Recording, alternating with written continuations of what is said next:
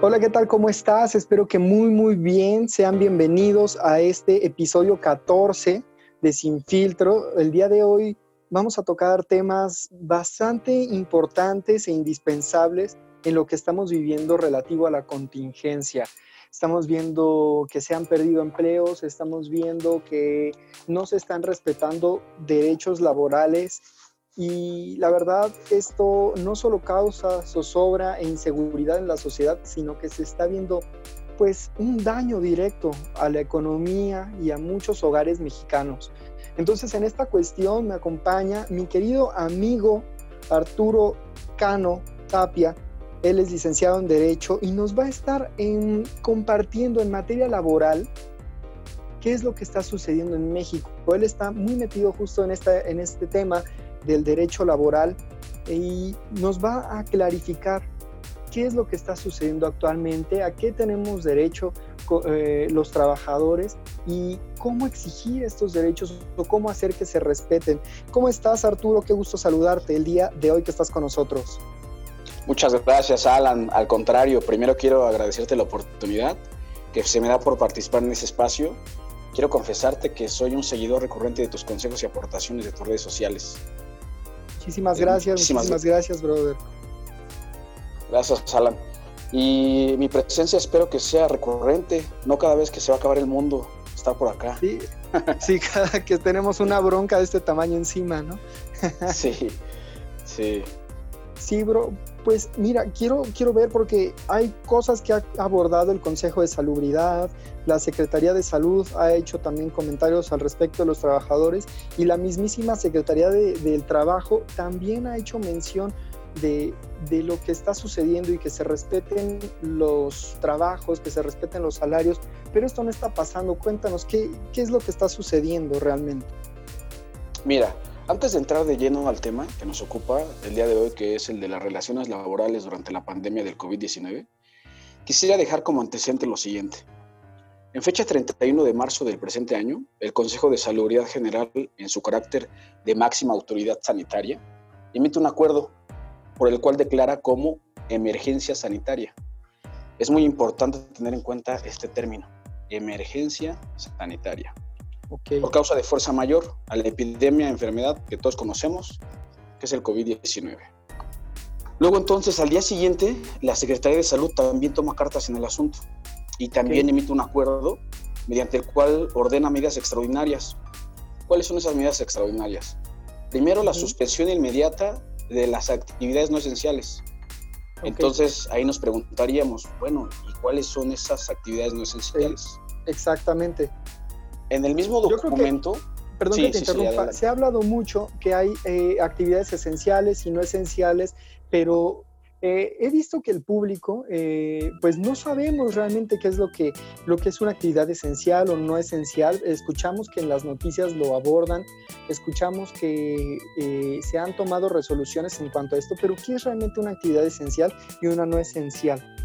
Derivado del, decreto que les comento el día 31 de marzo del, 2020, del presente año, nos dice que las actividades esenciales son únicamente las actividades para atender la emergencia sanitaria. Y no debemos confundirnos porque esto ha generado mucha confusión en la sociedad. Y te voy a platicar, te voy a platicar cuáles son las actividades esenciales, un, panorama muy general, y te voy a platicar una anécdota que tuvimos, este, que nos buscó una persona para que la asesoráramos. Ok. Y, bueno, yo te voy a poner algunos ejemplos. Principalmente las actividades, las actividades esenciales, como ya lo mencioné, son las que se van a dedicar a trabajar para evitar la dispersión del COVID-19. ¿Cuáles son esas? Bueno, del listado destacan evidentemente la rama médica, el sector farmacéutico, eso no puede faltar, ya que si tú te enfermas necesitas ir a la farmacia. Son elementos básicos que no pueden faltar. Seguridad pública, las gasolineras, los servicios financieros, es decir, los bancos, los supermercados, por ningún motivo deben de cerrar, ya que son indispensables para, pues, para el día a día. es, donde solamente se abastece. Exactamente. Es, solamente por mencionarte algunas. Y mira, te quiero platicar una anécdota que vivimos hace unos pocos días. Eh, un cliente que ya tiene bastantes años con nosotros y me dice, oye Arturo, eh, mira, yo tengo una clínica estética y mi ramo es el de salud. Entonces, conforme al, conforme al acuerdo que emitió la Secretaría de Salud, por ser ese rango de salud, yo debo trabajar. A lo que yo le dije, yo te recomendaría que no, porque el acuerdo es muy claro. O sea, si tu actividad no es para mitigar o para trabajar o para orientar o para dar consultas médicas conforme al COVID-19, no tienes por qué abrir. Mi recomendación es de que no lo hagas. Y sí, en efecto, él, permaneció cerrado. A pesar de ser, estar dentro del rubro de salud, sí, claro. no se dedicaba a trabajar en beneficio de mitigar el COVID-19. Claro, pues era meramente estético, o sea, no tiene ninguna actividad crucial como atender pacientes o atender casos sospechosos, ¿no? Exactamente, es muy claro esto, debes de atender la emergencia sanitaria. Excelente, excelente Arturo. ¿Y, cuál es una, alguna sugerencia que le puedes dar a los empleados al, al, respecto de, del expediente laboral? Que es algo que también ha oh. sonado. ah, eso es importantísimo. Mira, y ha sido también el, día a día con los trabajadores. Muchas personas padecen hipertensión, alguna enfermedad crónico-degenerativa y que en muchas ocasiones el patrón desconoce cuál es el estado real del paciente. Entonces lo que yo les recomiendo siempre a los trabajadores es, si tú padeces algún tipo de enfermedad, debes de hacer de conocimiento a tu jefe inmediato o a tu patrón, o si tienes algún documento, qué mejor que agregarlo a tu expediente médico. Porque luego pasa, como en estos casos, que la gente medio, medio, medio se informa y dice, bueno, yo tengo hipertensión, pero tengo 59 años, entonces pues ya no voy a trabajar. Y de repente llega el patrón y, busca a los trabajadores y pues resulta que la, que la oficina está vacía, ¿no? Claro. Entonces mi recomendación es esa, que siempre avisen a los cualquier complicación de salud o no complicación también las mujeres embarazadas en este rubro. O sea, si bien es cierto no tienen ninguna complicación, pero se encuentran en un estatus vulnerable. Claro, totalmente. Esas personas, esas personas deben estar en casa. Sí. En ese mismo sentido, en el mismo acuerdo, dicta una serie de medidas de protección para ese tipo de personas, entre los que destacan las personas mayores de 60 años, lo que te comentaba. La población vulnerable, ¿no? Sí, son vulnerables ante la enfermedad y la Secretaría de Salud lo considera en el ámbito laboral y dice, si tú estás en una actividad esencial, pero cumples con, este, con esta hipótesis señalada, tú no tienes por qué presentarte a trabajar. Y quiero ser muy claro y que no se malentienda. Todas las personas que se encuentran en un, en un estado de indefensión de salud o en un estado de vulnerabilidad, no pueden ser obligadas a ir a trabajar. Y te platico más o menos, pueden ser las personas con hipertensión, diabetes, enfermedades cardíacas, las, las mujeres embarazadas. Todo este grupo de personas deben estar en resguardo domiciliario, sin importar si laboran en actividades esenciales. El comunicado, a mi entender, en ese punto es muy claro, sin importar jerarquías, sin importar funciones, si te encuentras dentro de ese grupo, debes quedarte a resguardo. Situación acertada que en lo personal, pues yo agradezco. luego, les platicaré por qué. Claro, sí, súper. Y pues de verdad es el, el, tema porque hay muchos empleadores que no están haciendo caso de esto y hay gente que aún siendo grupos vulnerables siguen siendo obligados a trabajar, ¿no? o también hasta que les digan, pues, o fírmame tu renuncia o el, eh, que te vayas sin goce de sueldo, ¿no? Hasta ya han llegado estas cosas. Fíjate que tristemente sí. Y eso que mencionas es mucho, muy importante. Y son sucesos que se están viniendo dando derivado de, esta contingencia, derivado de que la gente no está informada, eh, no, no se acercan muchas veces con las autoridades laborales o con algún abogado asesorarse. Y sí, es, es, una constante, desgraciadamente. Sí, esto está, esto está tremendo y muchas veces la gente no sabe los derechos que posee, no sabe eh, a qué es a lo que puede acceder. Así que yo quiero saber y si nos puedes comentar al respecto de qué tiene derecho, a qué tiene derecho el trabajador durante esta contingencia. El trabajador tiene derecho a la continuidad en el empleo. En los dos acuerdos emitidos, uno por, la, por el Consejo de Salud General y el otro por la Secretaría de Salud, en ninguna de sus partes ordena la suspensión de las relaciones laborales señaladas en la Ley Federal del Trabajo. ¿Qué quiere decir esto? A nadie se le puede suspender el pago que recibe como contraprestación por su trabajo, menos de forma unilateral dar por terminada la relación de trabajo. Repito, no existe fundamento alguno para que los trabajadores dejen de, percibir su sueldo de manera íntegra, así como de mantener a salvo los derechos de seguridad social y la antigüedad. Explico por qué. ¿Te acuerdas que en un principio te había pedido que no olvidáramos qué es una emergencia sanitaria? Sí, claro, claro. Sí, bueno, para efectos jurídicos, conforme a lo publicado por las autoridades sanitarias, existe una declaratoria de emergencia sanitaria. Estamos de acuerdo. Mucha gente ha querido decir que la emergencia sanitaria es sinónimo de una contingencia sanitaria y la realidad es que no. La. O sea, sí hay una diferencia, porque a veces la prensa los utiliza de, de la misma forma, ¿no? Claro, sí, digo, eh, la desinformación y también en muchos casos, pues la conveniencia, agarramos lo que, lo que nos sirve, ¿no? Eh, en el caso de, de, los trabajadores dicen, no, es que es emergencia. En el caso de los patrones dicen, no, es contingencia. Hay, mucha, hay, hay, alguna, hay algunas personas, algunos abogados eh, que han abierto el debate que dicen que se actualizan las hipótesis señaladas para que esto se conozca como una contingencia sanitaria, pero desde mi muy humilde opinión y basándonos en los documentos que han emitido las autoridades, se debe tomar como una emergencia sanitaria y como tal. Se parecen, se parecen como ya lo dijimos, pero en el fondo son totalmente diferentes. Por ejemplo, el coronavirus y la influencia típica, pues son dos cosas totalmente distintas. Sí. Creo yo, ¿no? Pero bueno, regresando al punto, eh, ¿y qué, qué, sucediera si sí existiera esa contingencia sanitaria? ¿Qué pasa si el día de mañana las autoridades decretan y mediante un acuerdo publicado en el Diario Oficial de la Federación, emiten un documento en el cual dice, se decreta la contingencia sanitaria con esta fecha. Ahí ya estaríamos hablando de otra cosa, porque con ese documento se actualizaría la hipótesis señaladas en los artículos 42 bis y 429 de la Ley Federal del Trabajo. ¿Cuáles son las consecuencias? El patrón estaría únicamente obligado a pagar durante un mes el salario mínimo vigente, que es de 123.22 pesos, únicamente por un mes.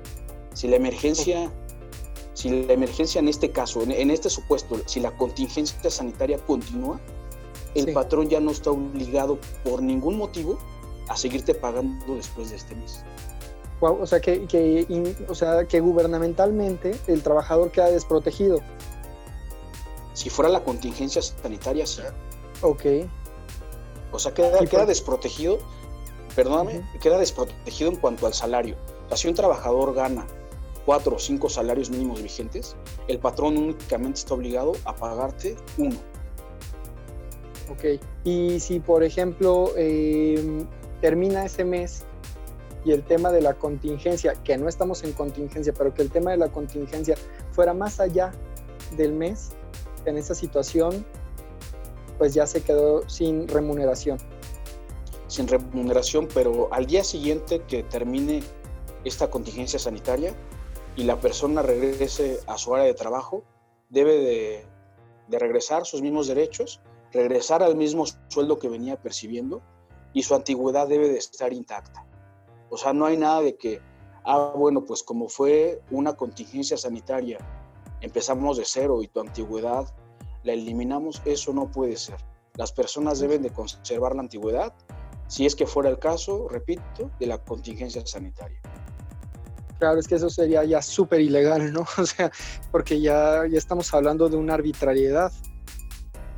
Sí, porque de una forma unilateral es decir, en este caso el patrón eh, daría por terminada la relación laboral o, diría, ¿sabes qué? Pues ya no, ya no te quiero pagar. Y eso, para eso es otro, eso, eso tendría que conllevar otra, otras acciones legales. Claro. Y cuéntanos, Arturo, ya vimos que tenemos las actividades esenciales y no esenciales, pero ¿qué medidas en general deben de tomarse en las áreas de trabajo? Ah, esa pregunta es muy importante, porque me ha tocado ver centros de trabajo que no, que no respetan lo dictado por las autoridades. Mira, primero identificar si donde laboro puedo o no seguir trabajando, si es una actividad o no es una actividad esencial. Esto lo deben de ver tanto trabajadores como patrones. Ya después de, ya después de darme cuenta que eh, no sé si tengas alguna duda respecto a cuáles son o no las actividades esenciales. Pues ya prácticamente es como claro, ¿no? O sea, esenciales son todas aquellas que se dedican a combatir y a mitigar los efectos del COVID-19 y las no esenciales pues serían el resto, ¿no? O sea, por ejemplo, ¿Sí? Eh, un centro comercial, eh, no sé, tal vez cines, exacto, no sé, restaurantes, bares, discotecas, todos esos son no esenciales. Tristemente sí, pero acertadamente por las autoridades. No cerraron el bar. Es, esencial para mí, no, es cierto. Pues bueno, pregúntale a Grupo Modelo, ¿no? Que ahí hubo un tema bastante interesante. Pero, pero sí, entonces el patrón debe de, debe de identificar si eso no es su actividad esencial, porque después vienen las, las multas, eh, vienen eh, algunas levantan algunas actas administrativas a las áreas de trabajo, en fin, en fin. Ok, y, por ejemplo, eh, el patrón debe de hacer alguna identificación o decir, híjole, este trabajador sí se me puede enfermar, a este no, ¿cómo es la, la, cuestión? ¿Cómo tendría que hacer del patrón también? Sí, mira, el, el, el, patrón está obligado a ver quiénes son los más vulnerables ante el virus. Ya te mencioné un grupo muy vulnerable y él debe de respetar y acatar lo emitido por las autoridades en el sentido de que debe de mandarlos, debe de mandarlos a su casa, sí. pero deben de estar activos al momento de que el patrón requiera una cosa. O sea, no debemos de confundir de que, bueno, pues yo soy una persona hipertensa, estoy en los supuestos señalados por la Secretaría de Salud y pues yo me voy a descansar a mi casa. No, no, no. Vas a resguardarte vas a resguardarte, pero debes de estar atento a cuáles son las actividades que puedes realizar en tu casa y a estar al pendiente de lo que, de lo que requiere el patrón. O sea, muchos haciendo el home office, ¿no? O sea, que no se tome que son vacaciones, sino que realmente es también, bueno, si lo permite, ¿no? Siempre y cuando. Sí, así es. O sea, el patrón debe de aportar lo necesario, todo lo necesario para que los trabajadores puedan desarrollar su trabajo desde casa y aprovechen de forma adecuada los tiempos de producción. Esa, es una medida mucho, muy importante que se debe de, que se debe de considerar. Y la limpieza, sí. Ah, exacto, eso iba. ¿Hay alguna forma de, algunas medidas que los empleadores deban de tener eh, en el caso de las personas que sí siguen yendo a, laboral, a laborar? Sí, claro. De entrada la limpieza debe ser fundamental. No puede faltar la limpieza dentro del trabajo la distancia de unos 50 a 2 metros, según, según las horas de trabajo. Debe estar atento el, el, patrón o incluso los mismos compañeros, si algún trabajador presenta síntomas del COVID, debe de dar aviso inmediato a su jefe y no presentarse a laboral, a laborar. repito, si un trabajador presenta algún síntoma relacionado con el COVID-19, deberá avisar a su jefe, a su jefe inmediato y no presentarse a laborar hasta que un profesional de la salud le autorice regresar a sus actividades. Eso es muy importante. O ya que haya quedado descartado que esa persona no tiene el virus. Sí, así es. es. Es una responsabilidad incluso social. Ok, y a mí me gustaría volver un poquito al tema de los derechos del trabajador. Y esta situación, finalmente, ¿cómo se podría remediar? ¿Cómo se pueden hacer valer los derechos que cada trabajador tiene?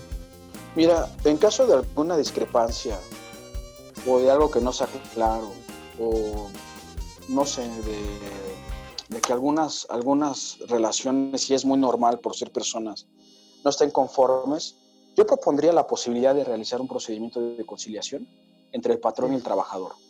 Es una práctica cada vez más frecuente, que sea de manera temporal Es decir, durante el término que dure la emergencia sanitaria, insisto, debe ser bilateral y por escrito, siempre y cuando no afecte la antigüedad y seguridad social del trabajador. Ya que fuera de lo jurídico, al día de hoy nos enfrentamos a una situación que afecta a todo el mundo. La enfermedad no discrimina edad ni situación social y por lo tanto, desde mi muy humilde perspectiva, en este momento debemos de ser empáticos como sociedad, en el sentido de buscar un punto de equilibrio al tema que hoy nos ocupa entre patrón y trabajador. Por un lado, no olvidar, ¿sí? Por un lado, no olvidar que el centro de trabajo es el sustento de las familias y por ello no podemos dejar de pagar ese salario a los trabajadores. Y por otro lado, considerar apoyar también en estos momentos que estamos viviendo a las empresas, a esa fuente de trabajo para que sigan subsistiendo. No las, no las agotemos, o sea, no, no las matemos, demos, démosle la oportunidad de que tal vez eh, no me puedes pagar mi salario completo, pero estoy abierto a que me des algunas opciones. Y es por eso que recomiendo esa opción. Les brinda certeza jurídica a ambas partes y la relación no se, no se deteriora. Súper bueno, o sea, porque yo veo que hay muchas pymes que ahorita le están sufriendo porque no solo tienen que pagarle a algunos trabajadores, sino que siguen pagando impuestos. Así que realmente hay medidas que sí podrían matar a la empresa. ¿no? Habría muchas que pueden entrar en quiebra. Totalmente de acuerdo. Y esperemos que no sea algo que, que pase en nuestros días. Entonces, yo los culmino a que se sienten a platicar en la mesa, que le diga el patrón al trabajador, oye, estas son las opciones, y que el trabajador sea consciente en el mismo sentido de poder llegar a, un punto de, acuerdo, pero siempre, repito, por escrito y que no, sean, no sea ningún convenio que sea en contra de la actividad primordial, que sea en contra de los derechos del trabajador. Claro. Oye Arturo, cuéntanos, ¿qué pasa si, por ejemplo, prácticamente hay una decisión unilateral por parte del patrón de reducir salario o cambiar algo en las prestaciones o mover algo en la jornada de trabajo.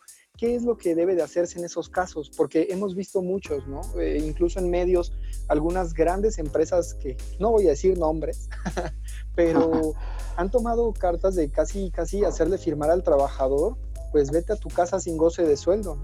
Fíjate que lo que comentas es muy interesante es muy interesante y yo, si no funciona esto, o sea, es decir, si en este caso el patrón dice, ¿sabes qué? Pues derivado de esto, de que cierro el negocio ya no te pago, pues no, es, es en contra total y absolutamente de lo que dicta la autoridad. Si lo anterior no funciona o existe algún cambio de manera unilateral que implique una reducción de salario y o prestaciones a cambio de la jornada de trabajo con la finalidad de reducir el salario o simplemente un despido injustificado, se actualizarían las hipótesis señaladas en la Ley Federal del Trabajo por ser acciones contrarias a la ley. Por lo tanto, son susceptibles de hacerse valer ante la Junta respectiva. Es decir, realizando una demanda, el término para que una persona interponga una demanda es de 60 días. 60 días comenzará a correr el término un día después del despido o la acción que afecte al trabajador el trabajador tendrá derecho a una indemnización constitucional correspondiente a tres meses de salario. Eso es muy importante que lo, que lo tomen en cuenta y considérenlo, porque hay muchas veces nos hemos topado con gente que los despiden y les dan una cantidad de verdad muy por debajo de lo que les correspondería. Y si el patrón toma la acción de terminar la relación laboral, le correspondería tres meses de salario más una prima de antigüedad dependiendo de los años, el pago por la parte proporcional del aguinaldo, las vacaciones, la prima vacacional, la reinstalación en su puesto que venía desempeñando si es que demanda y el pago de 20 días por año. Prestaciones que tenga el trabajador extralegales o por encima de, de la ley, como puede ser un fondo de ahorro, algún pago de bonos, por mencionar algunos. Excelente está, está esta información porque está habiendo demasiados despidos injustificados. Muchos dicen, pues ya no te puedo pagar, no estamos teniendo clientes, pues cuídate y casi que te vaya bien, ¿no? Sí. Sí, y, en esos casos de verdad la conciliación se vuelve un factor mucho, muy importante y va tomando fuerza y en estos casos yo los culmino a que hagan una conciliación entre las partes, que, se, que dialoguen, que, que vean las posibilidades, que el patrón sea responsable al momento de emitir una propuesta, ya que pues muchas veces de los trabajadores viven al día. Exacto. Entonces, sean conscientes que los trabajadores tienen gastos, tienen familias en muchos casos, y, mediar un punto medio, pero siempre, siempre, siempre que sea por escrito.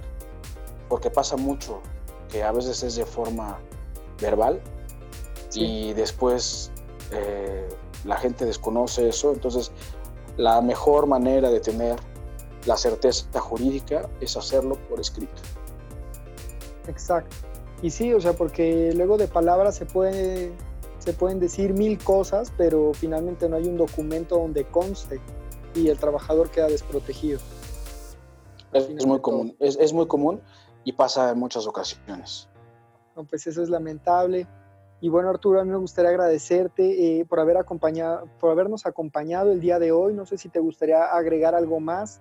Eh, ¿Dónde te podemos encontrar en redes sociales? Por ejemplo, si alguien de, de alguna persona que nos esté escuchando en este momento quisiera saber más o tuviera alguna inquietud que quisiera abordar, ¿dónde te pueden encontrar?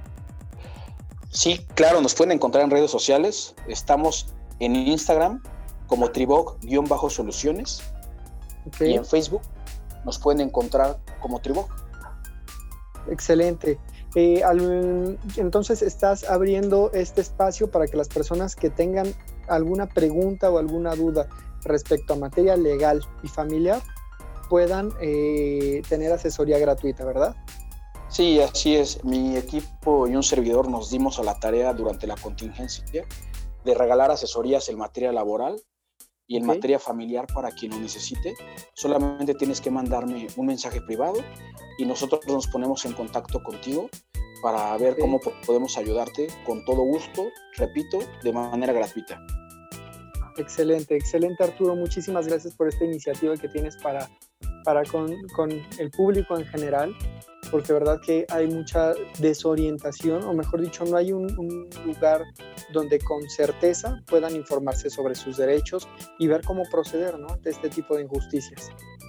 Los invitamos a que se acerquen con nosotros y seguro les vamos a poder dar una solución, o por lo menos darles un consejo.